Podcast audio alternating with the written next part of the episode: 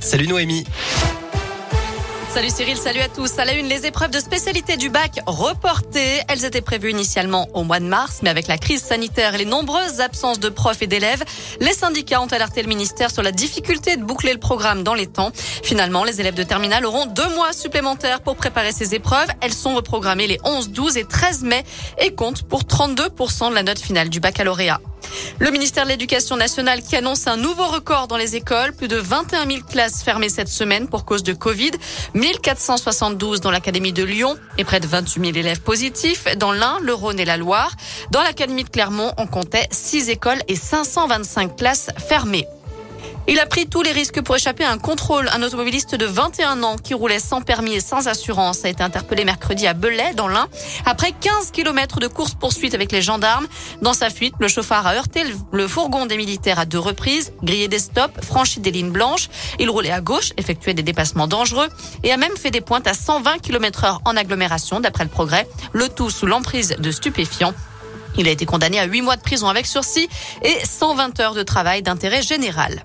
Les personnels soignants du CHU de Clermont rejoignent aujourd'hui le mouvement national des minutes de silence, une mobilisation apolitique sans récupération pour alerter les usagers et les politiques sur la situation critique de l'hôpital public.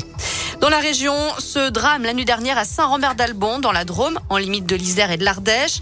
Euh, d'après France 3, un carambolage impliquant euh, deux poids lourds et deux voitures sur la 7 en direction de Lyon.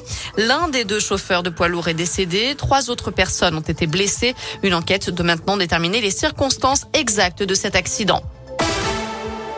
Dans l'actu aussi, l'enquête pour viol visant l'ancien ministre Jean-Michel Baillet a été condamné, a été classé sans suite. Le patron de la dépêche du Midi est accusé par Nathalie Collin, fille de l'ancien sénateur, de viol et d'agression sexuelle lorsqu'elle avait entre 12 et 14 ans. C'était dans les années 80, des faits qui sont aujourd'hui prescrits, d'où le classement sans suite de cette affaire. Et puis Marion Maréchal, de retour en politique, c'est ce qu'elle annonce aujourd'hui dans les colonnes du Figaro. La directrice de l'Institut de sciences sociales, économiques et politiques à Lyon a laissé entendre d'ailleurs qu'elle souhaite, euh, qu'elle pourrait soutenir Éric Zemmour pour la prochaine élection présidentielle et non pas sa tante Marine Le Pen. Un mot de sport aussi. L'équipe de France de handball défile à Suède ce soir à partir de 20h30 en demi-finale de l'Euro. Un match qui sera à suivre sur Bein Sport et en clair sur TF1. Voilà pour l'essentiel de l'actu. On jette un œil à la météo avant de se quitter. Pour cet après-midi, ça reste bien nuageux dans l'ensemble, bien gris. Les températures ne dépassent pas les 5 degrés. Attention, la nuit prochaine, on annonce encore pas mal de brouillard givrant et de pluie verglaçante. Ça pourrait donc glisser particulièrement sur les routes. Et demain, normalement, on se réveille dans la mais l'après-midi, les éclaircies seront de. Très bon après-midi à tous.